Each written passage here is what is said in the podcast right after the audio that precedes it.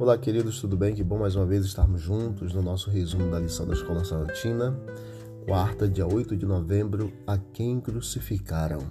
Para pregar a quem crucificou o Salvador, os discípulos, eles receberam dons para o avanço da missão, ganharam ousadia para testemunhar na missão e revelaram pela palavra Cristo em sua missão.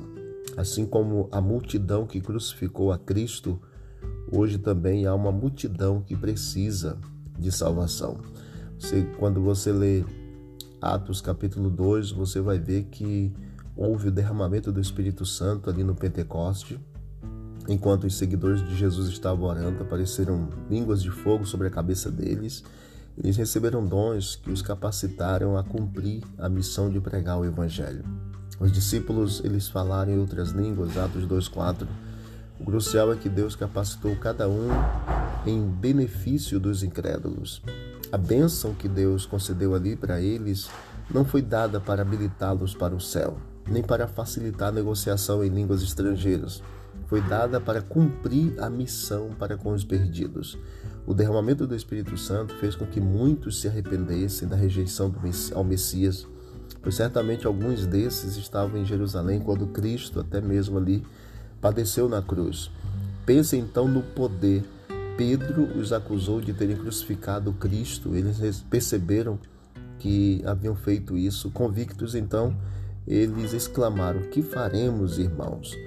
Trabalhando juntos em harmonia com o Espírito Santo e uns com os outros, esses seguidores de Jesus eles pregaram o arrependimento e o perdão dos pecados, mesmo para aqueles que podiam ter estado diretamente envolvidos na crucifixão. Esse é o poder grandioso do Evangelho.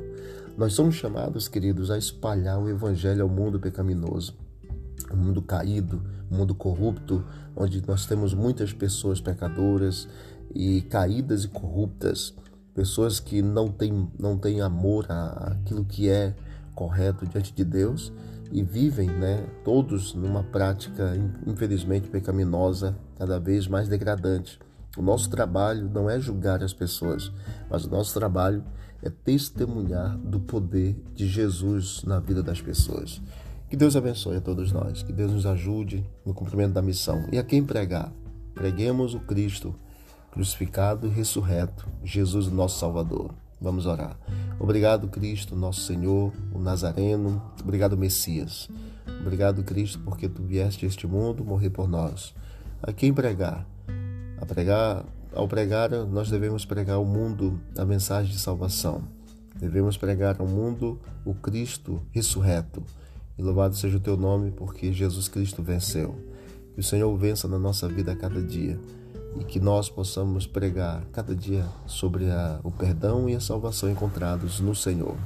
Nós te pedimos estas bênçãos em nome de Jesus. Amém. Deus abençoe a todos e vamos que vamos para o alto e avante.